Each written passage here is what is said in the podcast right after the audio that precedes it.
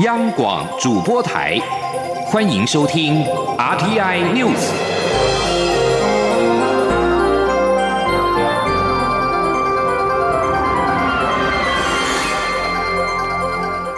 各位好，欢迎收听这节央广主播台提供给您的 RTI News，我是陈子华。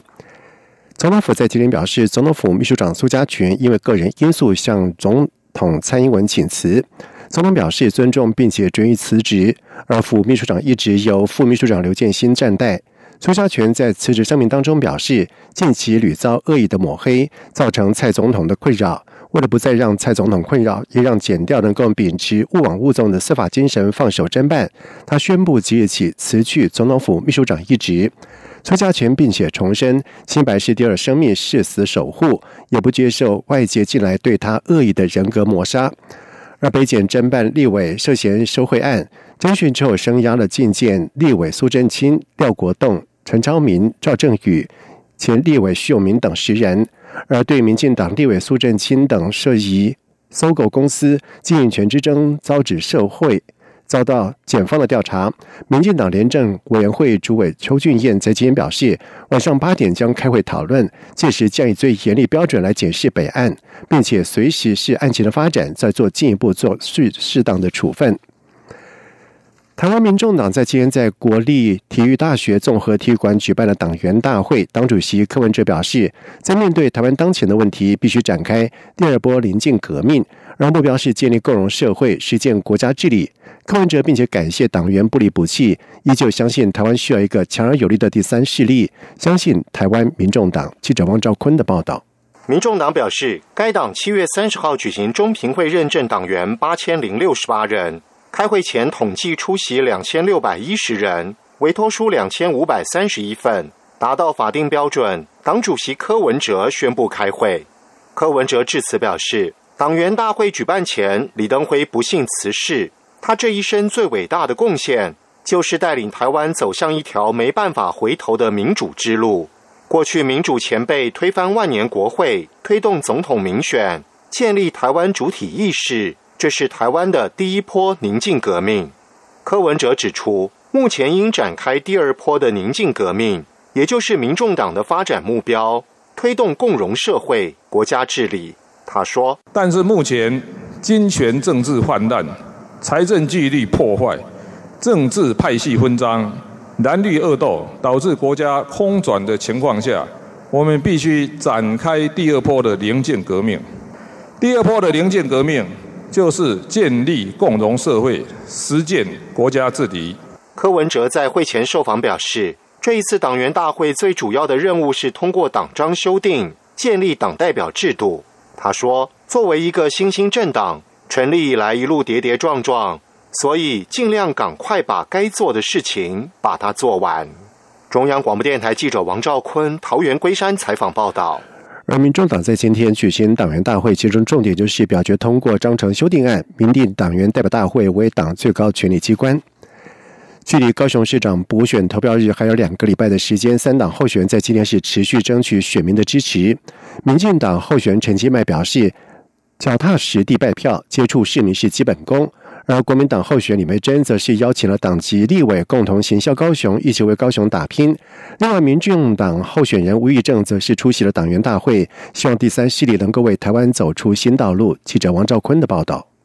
民进党候选人陈其迈今天将拜票重点放在市场与庙宇。他受访表示，行程安排要与市民多接触，虽然这个策略较为辛苦与劳累，但却是应该要做的事，是候选人的基本功。陈其迈说：“还是要脚踏实地的哈，啊，候选人本身很多事情还是要亲力而为，好像跟市民的接触、拜访，这个都免不了的啊。啊，市民的困难、市民的的期待，我们都要帮市民来努力达成。”国民党候选人李梅珍则举行立委相挺真爱高雄记者会，国民党立委高雄市议员齐聚高雄辅选，李梅珍表示。要用真心换民进党的假包装，他说：“市长就是要行销我们的高雄，所以今天我拜托我们所有的立法委员来帮梅珍一起来行销高雄，所以我也希望再借由这次机会，让他们认识高雄，也能爱上高雄，然后一起为高雄打拼。民众党今天举办党员大会，主题之一是为该党候选人吴益政造势。吴益政受访时表示。希望第三势力能为台湾走出新道路。他说：“我觉得我们的理念哦，其实我们都一直在第三势力，所以第三条路在寻找台湾的可能。那我们也走很久，那民众党也在走这一条路。那我们希望在很多的可能，不只是三，是跟一跟二有些好的，都容许在我们这个第三条路能够走出一个为台湾走出一个新的道路。”高雄市市长补选预定八月十五号投票。这一次市长补选当选人的任期。到高雄市第三届市长任期届满日止，中央广播电台记者王兆坤采访报道。中央流行疫情指挥中心在今天公布了国内新增一例境外移入 COVID-19 的武汉病例。二十多岁女性按四七五，在今年七月三十一号从菲律宾来台探亲，而国内截止到目前为止累计四百七十五例确诊的武汉肺炎，分别是三百八十三例的境外移入、五十五例的本土病例，以及三十六例端木舰队和一例代理亲。另外，比利时籍的工程师在台湾被检测出确诊 COVID-19，疫情中心指挥。发言人庄仁祥表示，该个案究竟是在境外或者是在本土感染，还有待厘清。但是相关的疫调都是以本土感染规格在进行。一旦确认是本土感染，就会列入本土个案。记者江昭伦的报道。指挥中心一号公布，台湾出现一例确诊武汉肺炎感染源，有待厘清个案，为比利时籍离岸风电品管工程师。指挥中心发言人庄仁祥二号表示，目前框列的接触者有三百一十人，都已经裁剪。其中核酸检测一百零九人为阴性，两百零一人检验中。三号起，所有接触者也会进行血清抗体检测。至于该名比利时籍确诊个案属于境外移入或本土感染，庄仁祥表示，目前仍待厘清。指挥中心只是把相关资讯向外界报告，包括该名个案三月中曾出现嗅觉、味觉丧失的症状，两个月后恢复，一直到五月才进入台湾。若该个案三月中确实曾感染，由于武汉肺炎发病十天后就几乎没有什么传染力。因此，就算五月进入台湾时仍含有病毒，也不具传播力。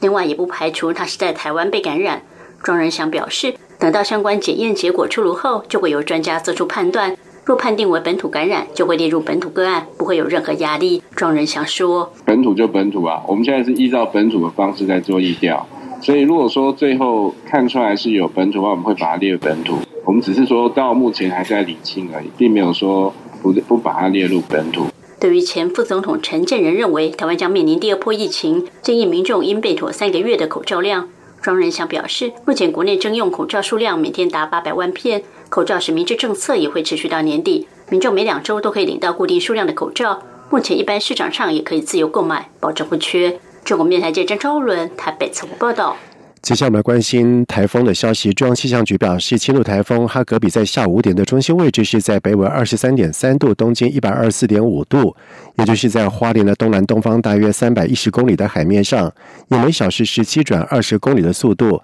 向西北转北北西进行。气象局表示，哈格比的暴风圈正在逐渐接近台湾东北部。海面接近，对台湾东北部海面以及北部海面构成了威胁，而预计台风强度仍有稍微增强的趋势。同时，气象局表示，哈格比最接近台湾时间会落在二号的晚上到明天的白天，在四号哈格比就会进入到中国大陆，预计雨势也是在明天白天最明显。而至于是否会发布陆上台风警报，气象局表示，预报仍有不确定性，目前还不排除有发布陆上台风警报的可能性。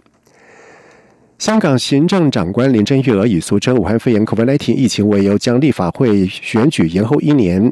美国国务卿蓬佩奥在一号发表声明，谴责港府的决定，并且表示将选举延迟这么久没有正当理由，香港人可能永远无法再投票。蓬佩奥表示，港府的决定令人遗憾，也正是北京无意履行在中英联合声明以及基本法当中对香港人民以及英国所做的承诺。他并且说，数十年来，香港人民不断展现他们渴望且有能力举办自由公正的选举，港府应该重新考虑延迟选举的决定。蓬佩奥并且呼吁，香港立法会选举应尽可能在九月六号附近举行，举办的方式也应反映香港人民的意志跟渴望。以上新闻由陈子华编辑播报。这里是中央广播电台台